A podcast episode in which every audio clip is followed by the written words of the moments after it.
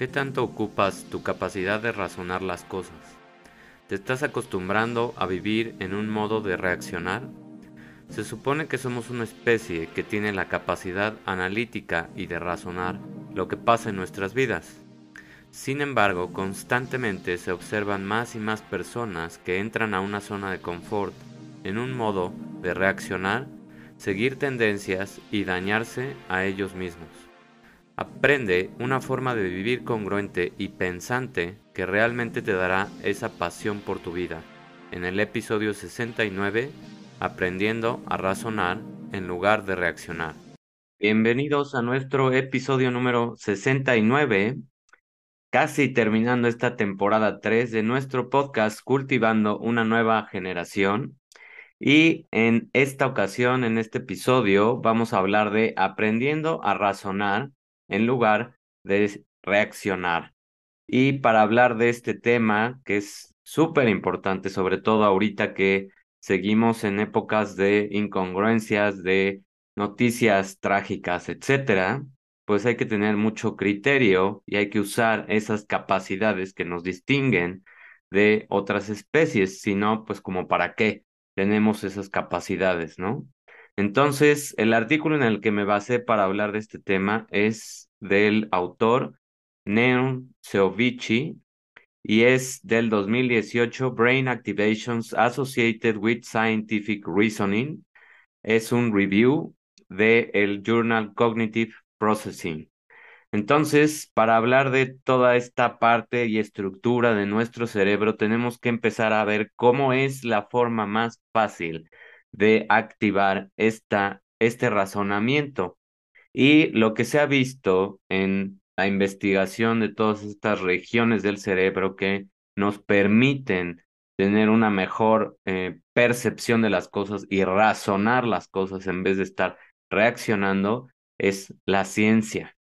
La ciencia juega un papel crucial en la mayoría de las sociedades industrializadas lo que significa que ser un ciudadano informado en el mundo actual requiere la capacidad de involucrarse en temas relacionados con la ciencia, el cambio climático, las epidemias o pandemias y los alimentos modificados también genéticamente, la energía nuclear, etcétera. Hay que estar más pendiente de otro tipo de cosas y no de las noticias pues alarmantes que constantemente estamos escuchando y que muchas veces no tiene ningún sentido más que meterte en una cápsula de miedo y dentro de esa esfera de miedo no piensas. Todas estas regiones se inactivan.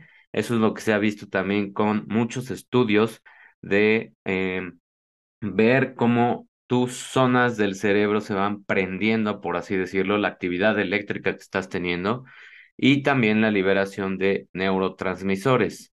Entonces, todos estos temas de pensar más científicamente, independientemente de si eres un científico o no, si estudiaste algo de ciencias o no, te va a permitir ver las cosas con más claridad.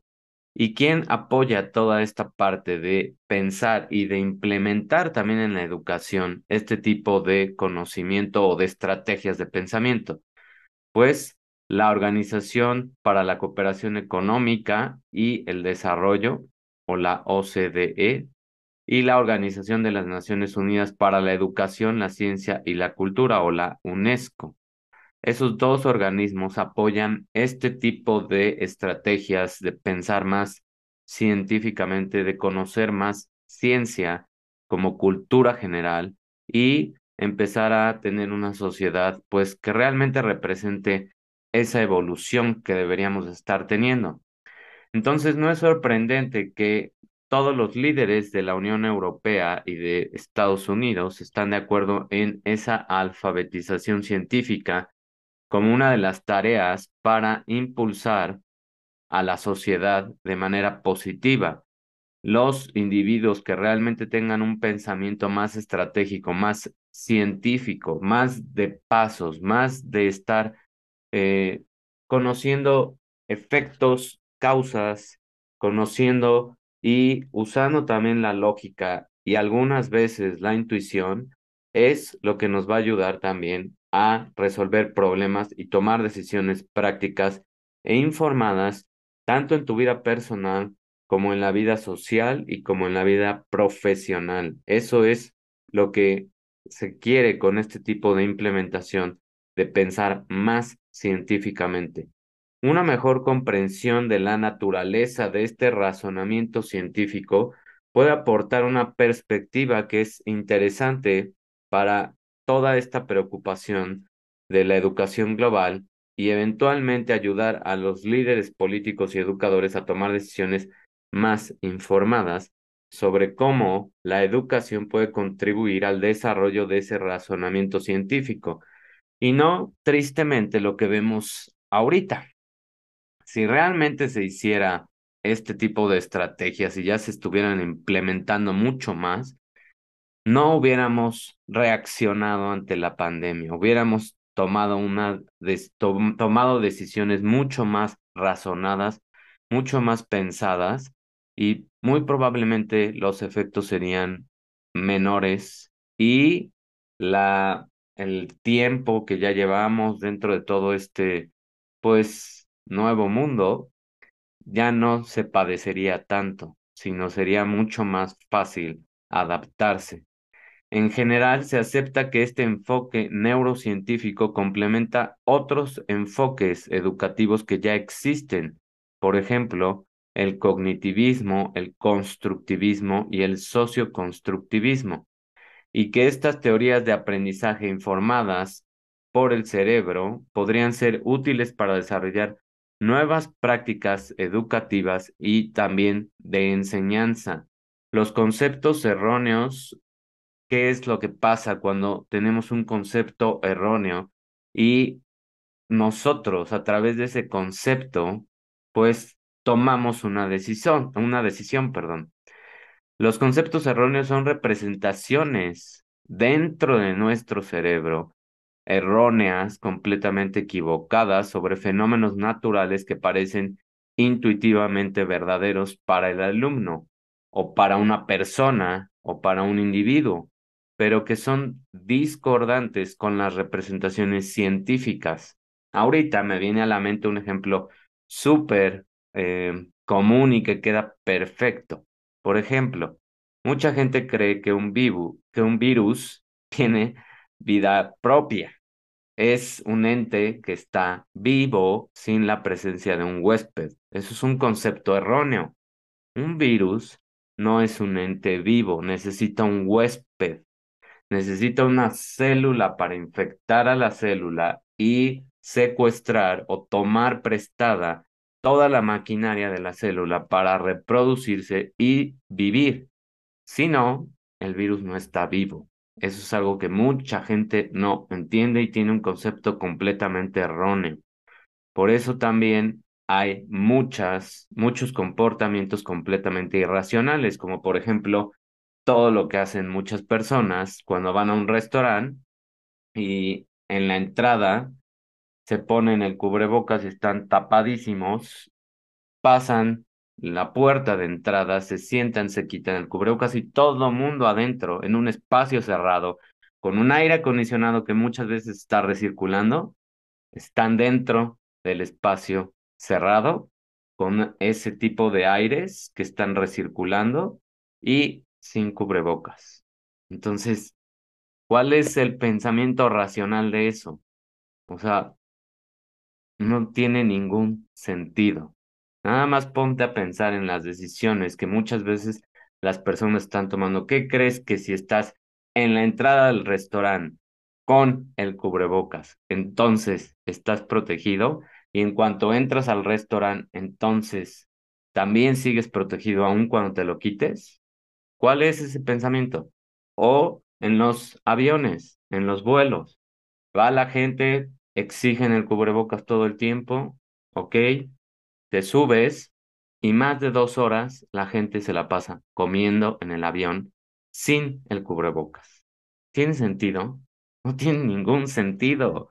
Piensen tantito en ese tipo de comportamientos donde la gente cree que el virus está esperando a ver si vas en el avión y vas a comer, entonces te respeta.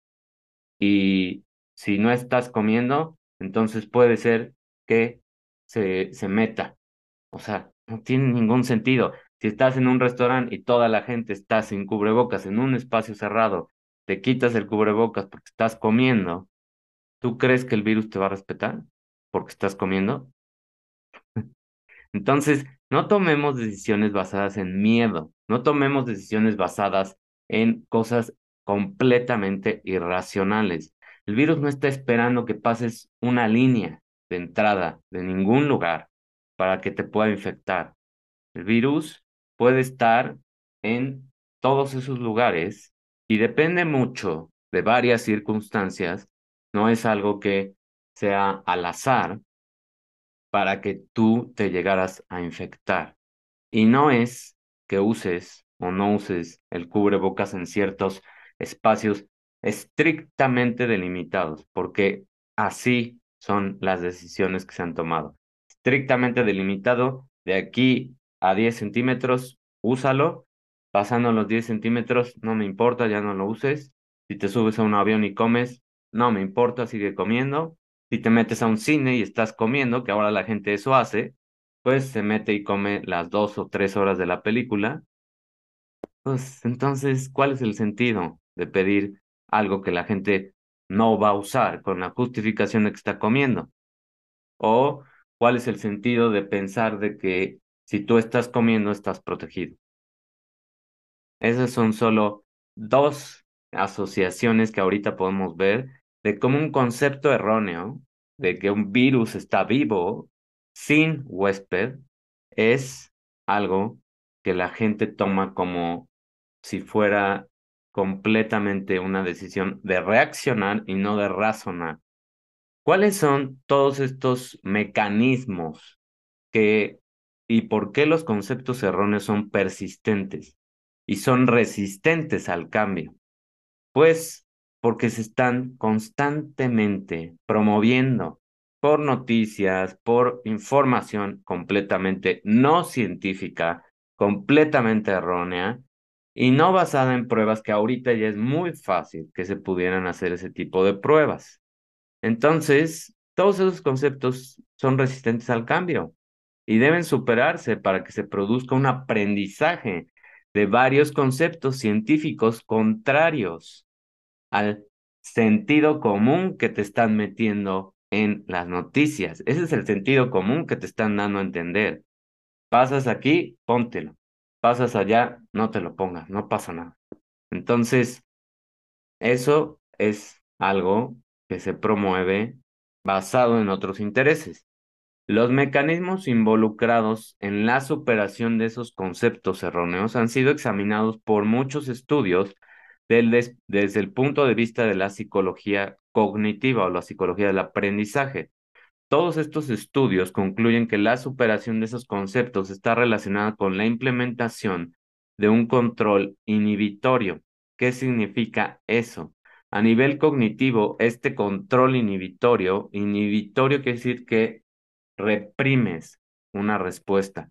Es un proceso que involucra la capacidad de resistir un hábito, una respuesta espontánea y tentadora, una estrategia o una concepción que es inapropiada o errónea en algunos contextos, como los conceptos erróneos en la ciencia.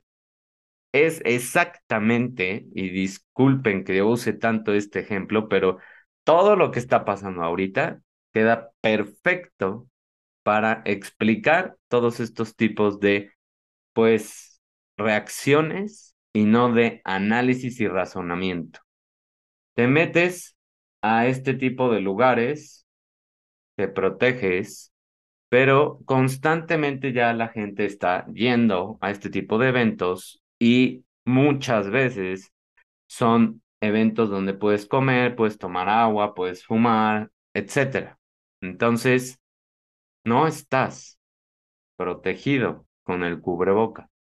Y de todas maneras piensas que mientras estás ahí, disfrutando de comida o de lo que sea, o de la película, o transportándote en un avión, etcétera, estás protegido, porque quién sabe por qué. El virus va a decir, no, no, no, está volando, déjalo, ahorita no, deja que baje y tal vez, deja que baje, y si no se pone el cubrebocas, entonces sí me meto. ¿Tú crees que se está pensando el virus? Es una concepción totalmente equivocada. ¿Y qué hicieron ahorita? Ya te programaron para que reacciones, para que simplemente te subas, te lo pongas, comes, te lo quitas, te, acabas de comer, te lo pones, etcétera. Es resistirte a un hábito. Y si alguien te dice, pero para, ¿por qué haces eso? Tú de repente le vas a decir, pues porque me da miedo infectarme. Estás resistiendo un hábito que ya te implementaron, no era tuyo. No era tuyo ese hábito, no era tuyo el hábito de tener miedo, no era tuyo el hábito de estar diciendo constantemente quién se enferma y quién no se enferma. Esos hábitos no eran de nosotros, no era un hábito estar preguntando, ¿te vacunaste o no te vacunaste? No era ese tipo de hábitos nuestros, era algo privado. El proceso de control inhibitorio está relacionado con la detección y supresión de errores y es parte de una familia de procesos mentales que va de arriba hacia abajo, conocidos como funciones ejecutivas. Son procesos cognitivos de alto nivel, por supuesto, porque solamente si estás en un nivel más alto de percepción, vas a estar pensando lo que haces, no reaccionando. Eso es lo que queremos y esto es lo que quiero transmitir con todo esto, que la gente piense más lo que está haciendo, ya hasta en manejar, ejemplos de manejar. ¿Cómo es posible que tú vas en un carril izquierdo y vas a dar vuelta a la derecha y de repente se te ocurre o te acuerdas que vas a dar vuelta a la derecha y desde el carril completamente a la izquierda te vas a la derecha y no le avisas a nadie? Así, hay muchísima gente ahorita manejando de esa forma. O gente con el celular en la cara cruzando las calles y no se da cuenta ni voltea y muchas veces no escucha porque traen los audífonos, etcétera. ¿Qué está pasando con las personas? Una de las causas, digo, de por sí ya estaba con la era digital interrumpido este proceso y se está interrumpiendo porque te está capturando la atención otra cosa. Entonces la atención no la tienes en lo que estás haciendo, la atención la tienes en lo que te están enviando o la ansiedad que ya te produce no estar viendo el celular. Eso es lo que está pasando con mucha gente. Y el otro es esto. Si yo estoy así, estoy recirculando mi propio aire. Estoy respirando más CO2 que oxigenando. Ahí te lo dejo de tarea, investigalo. ¿Qué significa eso? todo ese CO2 está compitiendo con tu oxígeno. Y lo primero que no estás oxigenando bien es, ahí te lo dejo de tarea, investiga más para que te cueste un poquito de trabajo y no nada más me creas, que también es parte de razonar y de activar todos estos lóbulos frontales que controlan procesos de nivel inferior al servicio del comportamiento dirigido a un objetivo. Lo que queremos es activar todas las regiones de tu cerebro. Lo que queremos es que ligues los conceptos y que simplemente sepas qué vas a hacer, no que estés completamente en una etapa reactiva. En un estudio donde hubo estudiantes de 13 a 16 años, se observó una correlación positiva entre tres variables. La capacidad de control inhibitorio, de los estudiantes medida mediante una prueba de clasificación de tarjetas. Eso fue en 1948, imagínate. La capacidad de razonamiento científico, medida en una prueba de un aula por otro investigador en 1978.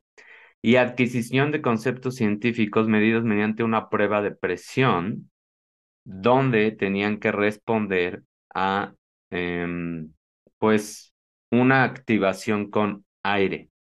Los resultados de este estudio mostraron que el control inhibitorio explicaba el 29% de la adquisición de conceptos.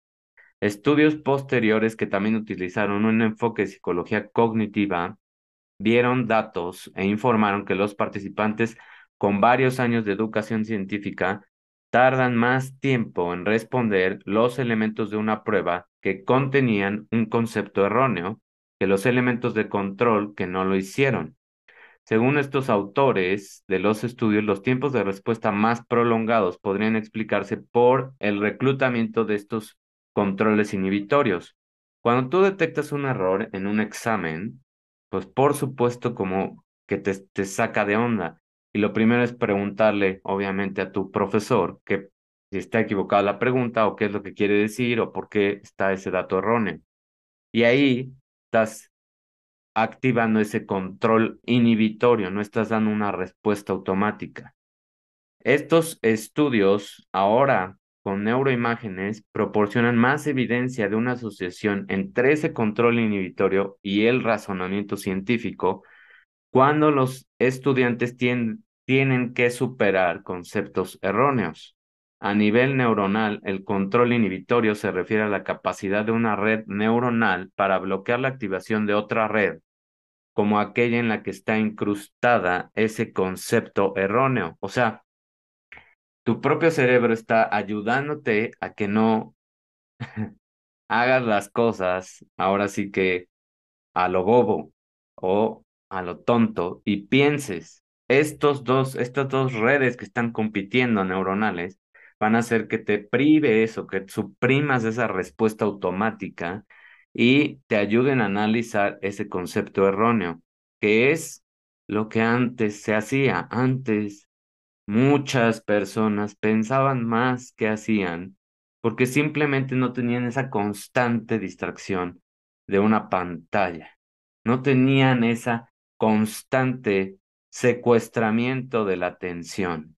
Y eso es lo que no nos damos cuenta cómo nos está haciendo daño día tras día sobre la base de estudios neurocientíficos previos que examinaron tareas que requieren este control inhibitorio, se identificaron tres áreas cerebrales de este tipo en la hipótesis que se empezó a generar. Una región es el cíngulo anterior, la otra es la corteza prefrontal ventrolateral y la corteza prefrontal torsolateral. Si te das cuenta, estoy mencionando dos áreas o dos regiones de esta corteza prefrontal y los lados de esa corteza, cómo están activándose, porque es la corteza que te ayuda a todos los objetivos y a ver todo lo que está pasando en tu vida.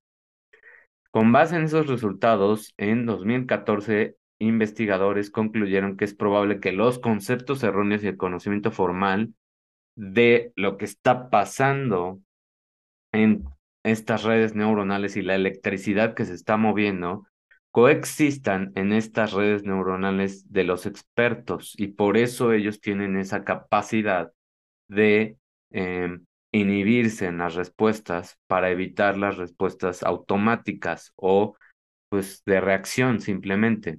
Además, otros autores propusieron que la falta inesperada de activación relativa de este, esta región del cerebro del cíngulo anterior podría deberse al hecho de que tanto los expertos como los novatos activan este tipo de región con conceptos erróneos y sugirieron que los novatos pueden haber activado esta región porque su cerebro posiblemente detectó la presencia de un conflicto entre la concepción inicial que tenían y el concepto correcto. Entonces, eso es lo que pasa muchas veces, que también esto está siendo, pues tristemente ahora con la educación tan pobre que se tiene, pues muchas personas aprenden los conceptos completamente erróneos y se los aprenden de memoria, porque eso sí lo saben hacer. Ahora las, eh, pues todas las escuelas, parece que lo que más les importa es que la gente repita las cosas y no piense, simplemente se las sepa de memoria. Y saberse las cosas de memoria, pues lo pueden hacer hasta otras especies, ¿no? Algunas aves. Entonces, Tú dices, ¿qué quieres? ¿Recitar las cosas o saber lo que estás diciendo? ¿Qué quieres? ¿Saberte un ciclo de una vía metabólica y decirlo de principio a fin? o saber para qué sirve? ¿Qué quieres? Saber cómo funciona el cuerpo porque estudiaste medicina o prescribir. ¿Qué quieres? La opción es tuya. Por lo tanto, parece que los novatos en un estudio pueden haber estado en una etapa de cambio conceptual más avanzada de lo esperado, aunque no habían alcanzado una etapa de poder superar esa concepción inicial para proporcionar respuestas más científicas. O sea, esos conceptos erróneos que arrastraron de otras etapas de la educación muchas veces hacen que entre en conflicto lo que saben y lo que en algún momento están viendo como un concepto erróneo y tal vez es un concepto ya correcto, pero es ahora una resistencia a ese cambio. ¿Por qué? Porque te dijeron en alguna etapa que eso era cierto, cuando ahora ya se sabe que no, simplemente. Por ejemplo, la nutrición de estar comiendo cinco o seis veces. Eso antes se promovía muchísimo. Ahora se sabe que no es lo mejor.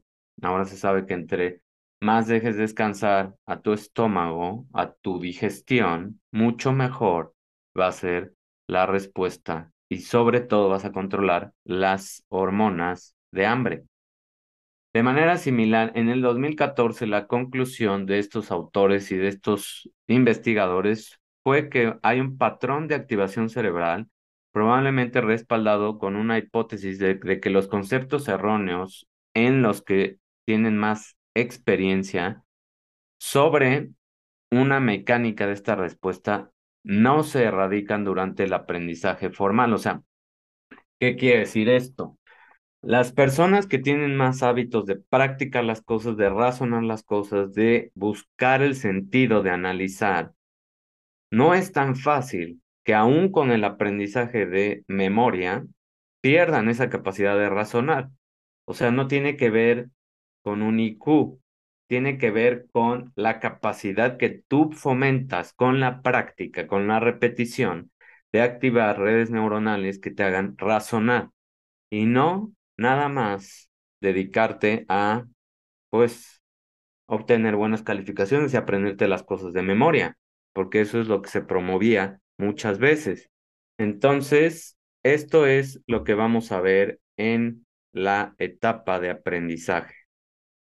Ahora, ¿qué está pasando con las personas donde se analizan por un electroencefalograma, o sea, un, eh, pues, cómo se mide la actividad eléctrica de las regiones del cerebro en dos diferentes tipos de entrenamiento de ortografía una es ortografía artificial en adultos jóvenes y ellos produjeron diferentes patrones de activación cerebral.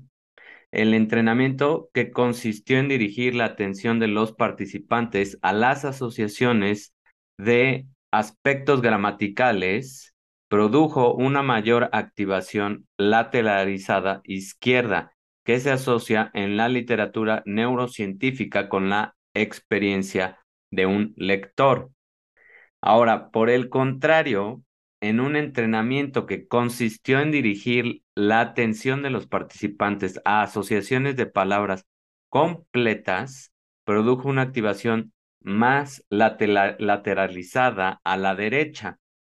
O sea, estás activando diferentes regiones del cerebro dependiendo de si cuando lees te enfocas en la gramática o cuando lees te enfocas en ver palabras o enunciados a veces completos, que también es una técnica de lectura rápida. Nuestro campo de visión para una lectura es mucho más amplio de lo que muchas veces nos han enseñado y también de ahí es muy importante porque hay un factor de atención que estamos perdiendo cuando leemos por palabra o por sílaba y mucho más si te estás enfocando en una parte gramatical que en el contenido de la información. Si estás más enfocado en palabra, en un enunciado, en usar tu campo visual completo, la absorción de la información es mucho mejor, la comprensión de la información es mejor y se activan diferentes regiones del cerebro. Ahora, ¿qué pasa en experimentos donde se ocupó el área aritmética? Esto se observó por investigadores en 2005 utilizando las, la tecnología de la resonancia magnética nuclear funcional, que también es a través de una máquina que mide toda la activación de tus regiones, que dos diferentes tipos de entrenamiento de operaciones complejas en adultos jóvenes produjeron diferentes patrones de activación cerebral. El entrenamiento consistió en ejercicios, es decir, aprender la asociación entre el, la operación y el resultado produjo una mayor activación en la circunvolución angular izquierda, un área asociada en la literatura científica con la experiencia en la recuperación de hechos aritméticos. En cambio, el entrenamiento que consistía en aplicar estrategias producía mayor activación en el precúneo. Esta región del cerebro es súper interesante porque esta región lo que hace es que se va a los episodios de tu memoria. Acuérdense del episodio, del, episodio que grabamos donde expliqué la, la clasificación de la memoria y las regiones que se activan con la memoria y cómo esa memoria autobiográfica o episódica es la que se, la que se ejecuta por esta región del cerebro llamada precune.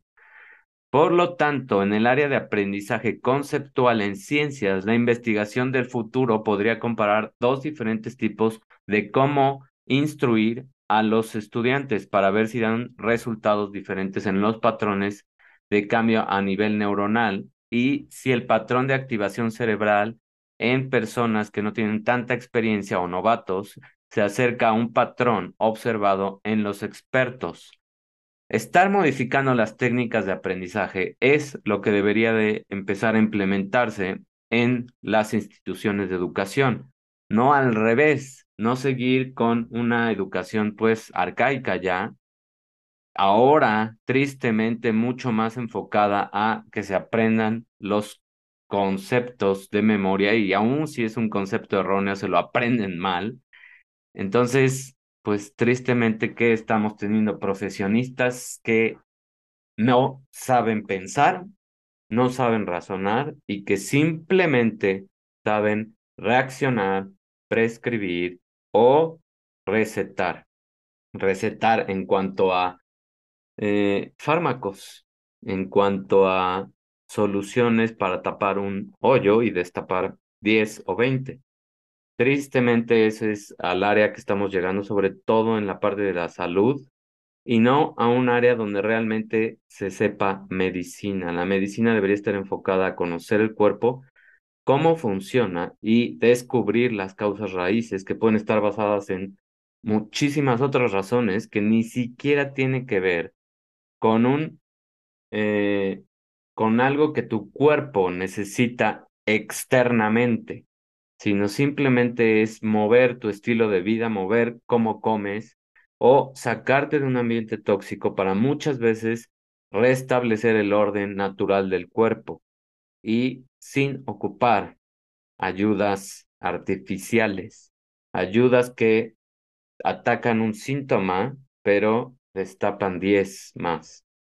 Esa es pues una medicina que esperemos pronto se vaya revolucionando y vaya quedando en el pasado porque pues es la medicina que nos ha llevado a este tipo de eventos donde hay incongruencia tras, incongruencia, donde hay epidemias provocadas por pues entes construidos y no naturales.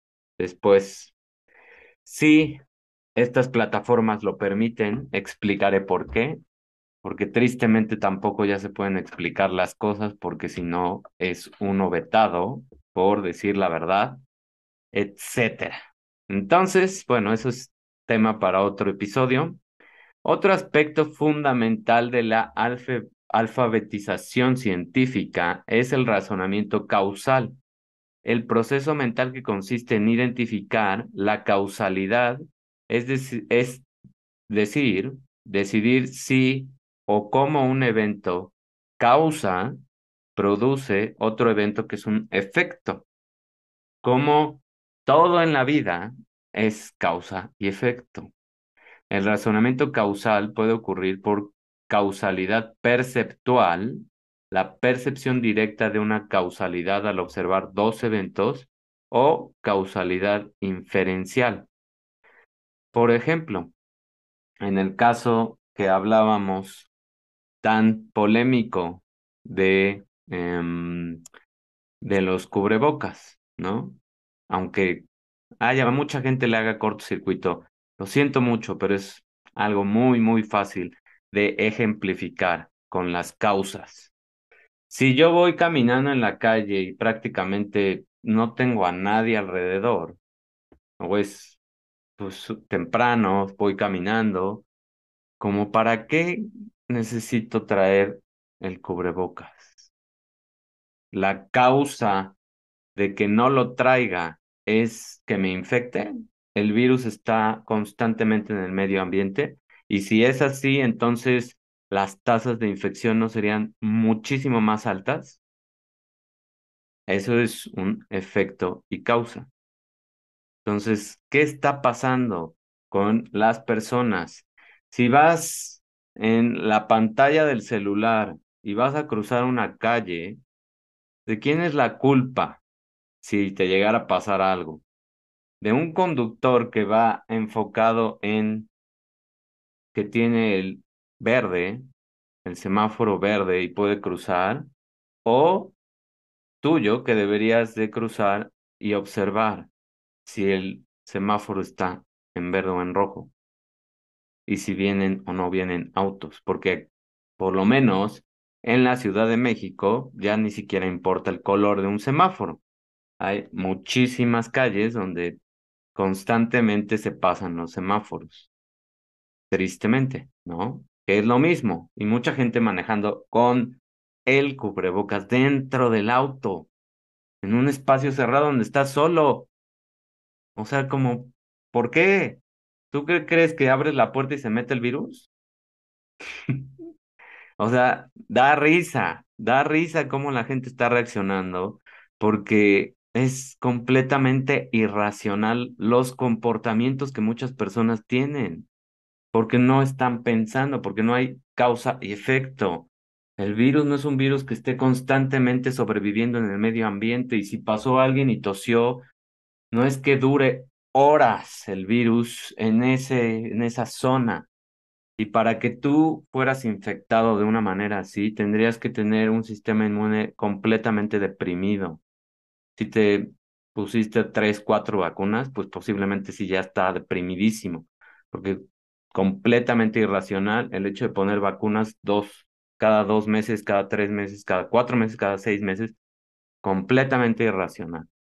Entonces, hay que ver qué está pasando, hay que enfocarnos en el conocimiento real, no en las cosas que por percepción, si yo estoy escuchando constantemente noticias que tienen conceptos erróneos, pues me voy a creer todo, independientemente de si estudié o no estudié ciencias. Y hay gente que tiene doctorados y se traga ese tipo de información, se la cree. Entonces dices, ¿estás realmente pensando o estás percibiendo una realidad que te están demostrando. Y obviamente eso está basado en todo lo que sí estudian ellos, todas las que construyen las noticias, todos los que construyen cómo hacen los efectos por a través de, de las redes sociales, lo que utilizan es este tipo de percepción. Entre más la gente perciba ciertos conceptos erróneos, más se los va a ir creyendo, más se los va a ir instalando en la mente, independientemente de que en algún momento esa persona haya estudiado otro concepto y sepa que es el concepto correcto, ya no está pensando porque fue tanta la inmersión de tiempo que tu percepción causal se bloquea. Eso es lo que pasa. La percepción causal es un proceso más automático. El tipo de relación causal es generalmente mecánico lo que significa que se basa en una contigüidad espacial o temporal de dos eventos, como dos pelotas en una, eh, pues dos pelotas que se impactan, chocan y el efecto es que pues hay dos fuerzas hacia lados opuestos que las van a separar. Eso es lo que pasa con la percepción y un razonamiento causal basado en una percepción. Es automático y se basa en cuánto tiempo estuviste inmerso en información que no era correcta. La inferencia causal es un proceso más complejo en, e, el que el razonador debe evaluar hasta qué punto dos eventos tienen de relación de causa y efecto, que es lo que deberíamos estar haciendo, tener un proceso de pensamiento más inferencial causal. ¿Cuál es la relación entre una causa y efecto? Si yo voy en la calle y no hay personas alrededor, la persona que pasa pues cerca de mí realmente, aun cuando estuviera infectada, si no tose, si no eh, escupe, si no, pues va casi, casi al lado de ti, no tiene por qué haber una infección. Si la hubiera, las tasas serían muchísimo más altas y realmente no podríamos salir. Y ojalá jamás se les ocurra una pandemia de ese estilo, porque entonces sí, quién sabe de dónde vamos a acabar. Entonces, el tipo de relación causal involucrada en la inferencia causal es frecuentemente la covariación basada en la observación de variaciones concomitantes de dos eventos, fenómenos o variables. O sea, si yo estoy observando, y lo puedo hacer y es un experimento, si yo estoy observando que en una zona abierta, donde hay una distancia, pues considerable entre dos personas de un metro y medio, por por lo menos, y esas personas están constantemente pasando por ahí, el fenómeno de causa y efecto, si yo no traigo un cubrebocas, ¿cuál sería? Si esas personas no están tosiendo y no están estornudando, ¿sería que me infecte o que no me infecte? Piensa, te lo dejo de tarea, investiga qué pasa. El razonamiento causal se ha relacionado con procesos cognitivos relacionados con la atención. ¿Qué está pasando? Voy a cruzar una calle, voy viendo el teléfono o voy viendo a dónde voy a cruzar. Estoy manejando, vengo del carril izquierdo, voy a dar vuelta a la derecha. A ver, ¿a dónde voy? Siquiera sabes a dónde vas. Hay gente que se sube al auto y no parece que no sabe a dónde va. Y va así, realmente como zigzagueando o tomando decisiones completamente irracionales o se paran a veces a media calle. Ahora es muy común ver ese tipo de reacciones. ¿Por qué? Esto sí es un razonamiento causal con inferencia con dos eventos concomitantes que están pasando. Si tú constantemente estás impidiendo la oxigenación, constantemente, mucho más tiempo, mucho más de dos, tres, cuatro horas seguidas, ¿qué crees que está pasando en tu cerebro? Y no nada más en tu cerebro, en tu metabolismo. Hay muchísimos procesos que necesitan oxígeno. Si tú te midieras la oxigenación después de dos, tres, cuatro horas de estar usando ese tipo de em, cubrebocas, verías el efecto. Hazlo. Mucha gente ahorita ya compró este tipo de oxímetros. Entonces, haz la prueba, haz la prueba y vas a ver. Y no es la forma normal de respirar, no es la forma normal de oxigenar. Estás creando una competencia entre oxígeno y CO2 y va a ganar el CO2. Ese es lo triste. ¿Qué es lo que pasaría en una ciudad donde además tenemos muy bajas o muy altas concentraciones de CO2, muy bajas concentraciones de oxígeno? en general, en zonas sobre todo donde hay muchísimo tráfico. Hay que pensar lo que hacemos, hay que pensar lo que estamos recibiendo de información, hay que tener un razonamiento más causal de inferencia, de comparar, de realmente pensar en causa y efecto. Si me voy a poner algo que no me protege y que me va a deprimir mi sistema inmune y que no fue investigado como realmente tenía que haber sido investigado, ¿sirve? Ponte a pensar. Esa es la atención que debemos de tener para razonar. Esa es la atención que debemos prestar para realmente pensar en causas y efectos y no constantemente estar a, la expectativa de lo que nos dice una noticia o de lo que los medios manipulan para que tú lo creas. Y lo manipulan para que tú lo creas porque hay intereses mucho más altos que están basados en o sea, hay que pensar más cada que escuchamos algo. Hay que buscar más. Ya ahorita la información está disponible. Busca las cosas antes de creértelas y busca fuentes que sean, pues, con evidencias más científicas. Vuélvete más de pasos, vuélvete más de ciencia, vuélvete más de cuestionar, vuélvete más niño. Cuando eras niño, tenías esa capacidad de curiosidad y de cuestionar muchas cosas y de preguntar por qué.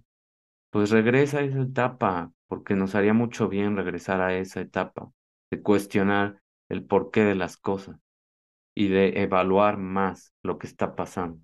Y si no tiene sentido, simplemente no hacerlo, no reaccionar. Pero te haya ayudado este episodio a pensar a razonar y te ayude a entender los procesos, las regiones y por qué a veces nos enganchamos en este tipo de reacción, modo reacción, es lo que yo quería transmitir.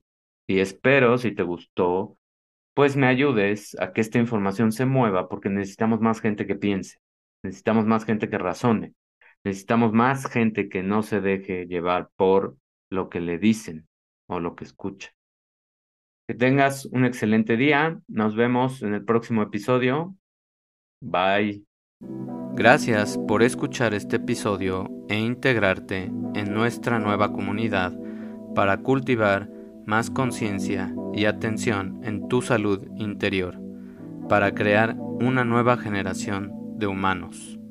Si deseas más herramientas para hacer crecer tu salud interior, conciencia y espiritualidad, fusionadas, visita www.davidortegab.com. Recuerda que puedes suscribirte para convertirte en un miembro premium de esta comunidad y recibir muchos beneficios en las cinco áreas claves de tu salud interior, que son la nutrición, metabolismo, resiliencia emocional, conciencia y abundancia.